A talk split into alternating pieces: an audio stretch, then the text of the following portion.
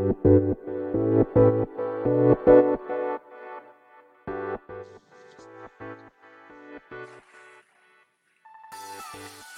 い、始まりました。本を読んでは、独り言ラジオ。私、変な髪型をしたポンコツ薬剤師こと、町田和俊でございます。はい。というわけでですね、今日も読んだんだか、読んでいないんだか、積んだんだか、積んでいないんだか、といった本たちの中からですね、一冊紹介して、ゆるーりと語っていきたいと思います。本日お届けいたします本は、医療とは何か現場で根本問題を解きほぐすというタイトルの本でございます。こちら、えー、雪岡哲夫著ですね。はい。えー、川出処方新社から2012年8月20日初版印刷、えー、同年、えー、8月30日初版発行となっております。はい。では、いつものように、この本と出会ったきっかけ、えー、本書の内容を紹介し、最後、独り言という3部構成でいきたいと思います。はい。まずはですね、きっかけですけれども、こちらはですね、まあ私自身ですね、まあ医療とは何か、まさにタイトルですね、医療とは何か、あとはケアとは何か、えあとは薬剤師とは何なのかというですね、まあ、問いを常に抱えて、まあ、生きているわけなんですけども、まあ、そんな問いに向き合おうとしたときにですね、まあ、本ですね、まあ、書籍の補助線が欲しいなというところで、まあ、医療とは何かと、まあ、Amazon のですね、え検索ボックスに入れて、まあ、ポイ、ポチッとこうしたわけですね。ポチじゃねえな。はい。まあ、あの、タップしてね。はい。スマホなので、はい。まあ、検索したわけですよ。まあ、そうするといろんな本が出てくるわけです。はい。で、その中でですね、こちら、いつ買ったかちょっともう記憶にないんですけども、はい。まあ、多分、調べればね、えこれ確か Amazon の中古で購入したやつなので、調べればいついつに購入したものですというのはまあわかるんですけど、えー、調べずに、え配信しておりますのではい。ということで、まあ、そんな感じで、こちらの本を手に入れました。はい。ですが、えー、毎度のごとくですね、まあ、読まずに積んでいたという感じでございますね。はい。ね、一、ちょび、ちょびっとね、読んで積めばいいんですけどね、全く読まずに積むので、はい。まあ、ただですね、ただ、えー、今回、まあ、配信しようと思ったのはですね、本棚を眺めたときに、まあ、これは目についたんですね。はい。なので、まず読む前にですね、こちらで配信してから、えー、それから読もうかなと思って、はい、今回収録に至っております。はい。では、本書の内容ですね、紹介ですけれども、えこちらは、え帯とか、帯、帯がですね保存されておりますので、帯の文言、あるいは目次の文言、そういったところから、本書の内容を紹介していきたいと思います。まず、表紙ですね。表紙にはこのように書かれております。まず、帯の文言から読みましょうか。医療現場で正しい判断は不可能である。救急医療の第一人者がついに書いた。医療不信、医療崩壊の本当の問題とは、静かなる革命が今始まる。ほう。興味深い帯ですね。はい。そして、あとはですね、表紙では、なんだこの、帯じゃなくて表紙の脇っていうんですかね。まあ、あの、サムネイル見ていただければわかると思うんですけど、そちらにも、えー、文言がね、書かれていますので、そちらをご紹介したいと思います。圧倒的にリアルな現場ストーリーと徹底的に噛み砕かれた原理的思考。医療の光も影も知り尽くした医師が行く手を照らす。ほう。えー、ではですね、背拍子側ですね。はい。バーコードがついた方ですけども、こちらの文言ですね。こちらは帯にですね、はじめにからの引用文があります。はい。では読み上げたいと思います。私は20世紀最後の四半世紀に救急医療、それも生命に脅威が及ぶ重症救急患者への専門的診療を行う救命救急センターに勤務しました。え中略。ここから見上げる遥か雲の上で交わされるこれまでの医療論は、現代医療の欠陥の本質をつかみ取っていないと感じてきました。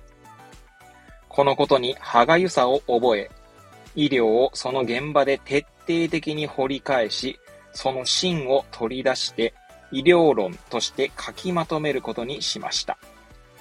はじめにより。はい。ですね。では、あとはですね、このカバーですね。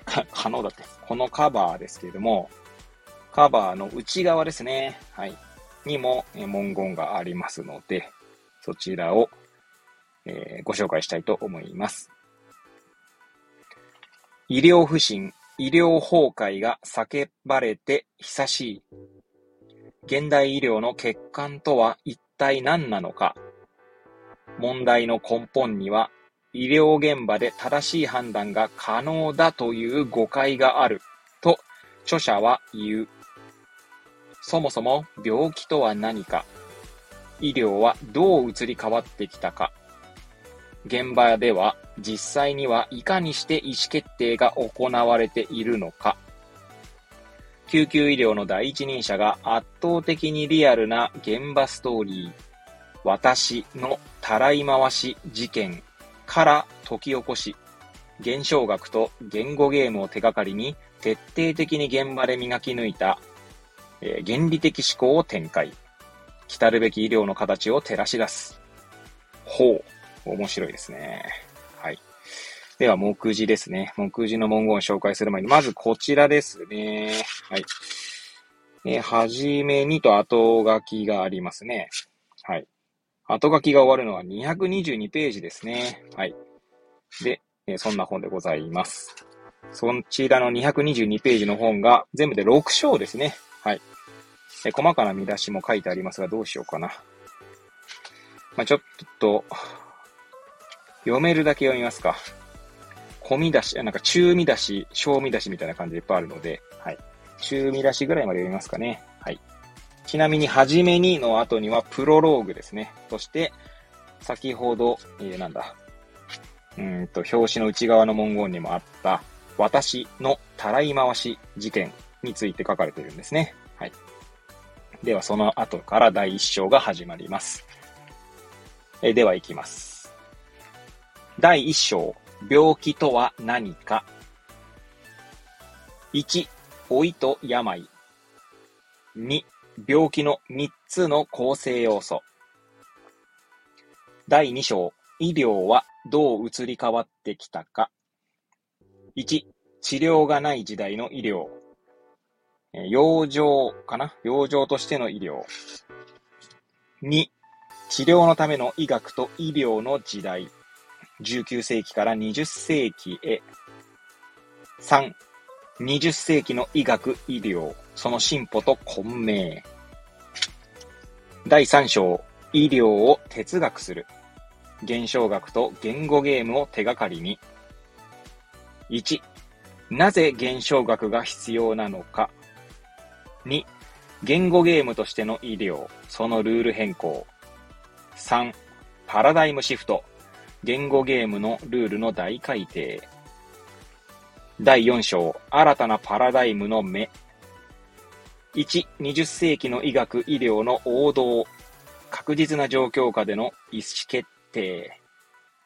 2、不確実な状況下での意思決定。パラダイムシフトの萌えが萌え画でいいんだよな。邦画？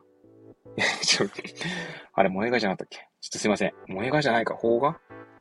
はい、すいません。はい、えー、漢字が読めない、えー、ポンコツ野郎ですので、そこはちょっとご容赦いただき。はい。で、3ですねえ。医療のパラダイムシフトへの確実な第一歩、トップナイフ。4、医療のパラダイムシフトの広がり。第5章、正しいと確信する判断はいかにして可能か。1、確信成立のための2つの条件。2、人の営みの社会的な広がり。納得を確かめ合う言語ゲームへ。3、納得を確かめ合う言語ゲームにおける信頼。第6章、これからの医療の形。1、医療における確かめ合いの具体像。2、これからの医療。そしてエピローグとして私の確信とあります。はい。では、えー、最後にですね、まあ、いつものように独り言といきたいと思いますけれども、まずですね、独り言の前にというか、まあ、いや、いいですね。いや、改めてこう、ちゃんと目次の文言を読むとですね、がぜ興味が湧きますね。現象学と言語ゲームを手がかりにっていうことはですね、まあ、メルロポンティじゃねえな。現象学は、視覚の現象学はメルロポンティですけれども、もっと言うと、フッサールでしたっけか はい、えー、すいません。私ちょっと哲学音痴というか初心者なので、えー、ちょっと違うかもしれませんけれども、まあ、現象学ですね。はい。えー、現象学という単語は一応知ってはおりますけれども、まだまだ、え、勉強途中でございます。はい。で、まあその現象学。私ね、最、最近になって現象学とかね、あとはそれこそ言語ゲームですね。ウィトゲンシュタイン。はい。そんなところに興味関心が湧きながらですね、うん、つまみ食いしている感じなんですけど、つまみ食いだけで全然食べきれる、えー、感じはしないんですけどもね。はい。という感じで、まあ、この本ね、2012年出た本ですから、もう10年以上ですか？前からそんな話を展開していたというとこですよね。いや、だからそういう意味だとね、今もう一回読む価値があるんじゃないかと、はい、改めて思いますけれども、はい。ということでですね、まあ、そんな私の興味関心はさておきですね。まあ、独り言という意味ではですね、まあ、いろいろ語れるんですけど この私が今日、ちょっと独り言しようかなと思っているのは、先ほど紹介した表紙の内側ですね。その中にですね、えー、こんな一文があります。もう一回読み上げますね。現代医療の欠陥とは一体何なのか？問題の根本には医療現場で正しい判断が可能だという誤解があると著者は言う。はい。こちらの一文からですね、ちょっと今日は一人ごとしたいと思うんですけど、いやー、これね、多分ですよ。いや、もちろんこれ本読んでないので、この著者が言っていることと、まあ私が今それで思うことは違うんだと思いますけれども、正確に言うとですね。ただですね、結構この、なんて言うんだろうな。うーんと、こう、医者に対する、まあ、ある種信仰というんでしょうか。まあ、医者じゃなくてもいいんですけど、医療に対する信仰とでも言いましょうか。うん、そこが、やはりですね、なんかこう、なんだ、暗黙のというか、無意識化におけるというか、まあ、そういったものってあるんじゃないかなと思いますよね。何言ってんだこいつって感じだと思いますけど、どうすか皆さんは、まあね、病院とかかかったことあると思うんですけど、じゃあまあ医者が間違えるわけないって、心のどこかで思っていませんか？どうですか？まあ私もですね、うーんと、間違えるわけないとは思ってないですけど、いや、これはどうなのって思うことはあります。これは知ってるんじゃないかとか、こう判断してんじゃないかみたいな。って思うことあるんですよね。なんだろうね。ちょっと話が変わってきちゃった気がしたので、もう一回修正するとですね。医療従事者同士、えー、例えば医者と看護師ですね。まあ、看護師同士でもいいですし、あとは薬剤師と看護師でもいいですし、えー、まあ、他の職種ですね。リハビリとか、えー、いろんな職種の方いますけれども、何かですね、他の職種はこう、ま、これ間違えないよね、みたいな感じになってしまうことはあるんですよね。だからこそ間違いを発見したときに、や、なんかこれ、いや、こんなミスすんの？みたいなのがあったりするんですよ。実際問題ね。で、まあそれ医療従事者間でもそういうところがあるのに、患者さんとね、言われる方々は、まあ基本的にはですね、まあ病ですね。患者さんが持つその感覚としての、まあ、違和感です。病気かどうかはさておき、まあ、病気と病っていうのはね、こう似て非なるもんだと思いますので、患者さんの語りとしての、その、まあ、不調ですよね。体調不良というか。まあ、それをどうにかしてほしいと思うわけですよね。まあ、だからこそ病院にかかると。で、その何とかしてほしいというところがですね、きっとこの医療によってですね、救われるはずだというまあ、ある種信仰のような気持ちを生み出しているんじゃないかと、まあ、個人的には思っているので、まあ、それにもちろん応えようと、まあ、努力することが、まあ、大切だと思うんですけど、結果的にですね、その努力の結果、まあ、間違えることもあるわけですよね。その間違え方にもよるとは思うんですけど、まあ、実際問題ですね、世の中のニュースではですね、まあ、医療に対して、なんでこんなミスをするんですかみたいなことがあるわけですよね。でもまあ、そう、正しい判断って結構難しいんですよね。まあいろんな要因があると思いますけど、まず現在進行形で起こっていることをその時点で確定していいのかっていうところもあったりするんだと思うんですよね。まあでも保険診療上ですね、確定しないと保険請求ができないとかも、あ、すいません、ごめんなさい。これを聞いているですね、医療従事者の方は、おめえ何言ってんだとか思われるかもしれないので、まあ、あくまで私の独り言だという風に捉えていただきたいと思いますし、まあ、多少、なんか炎上防止のための保険をかけている節はありますが、ちょっとそれは置いといてですね。はい。まあ、なんかそういうですね、まあ、その、進行中のものをその時点で確定することでですね、そこから逆にこう、身動きできなくなるみたいなこともあ、まあ、稀にあったりするんですよね。その決断が逆にその今後の変化を曇らせるみたいなことがあったりするんですよ。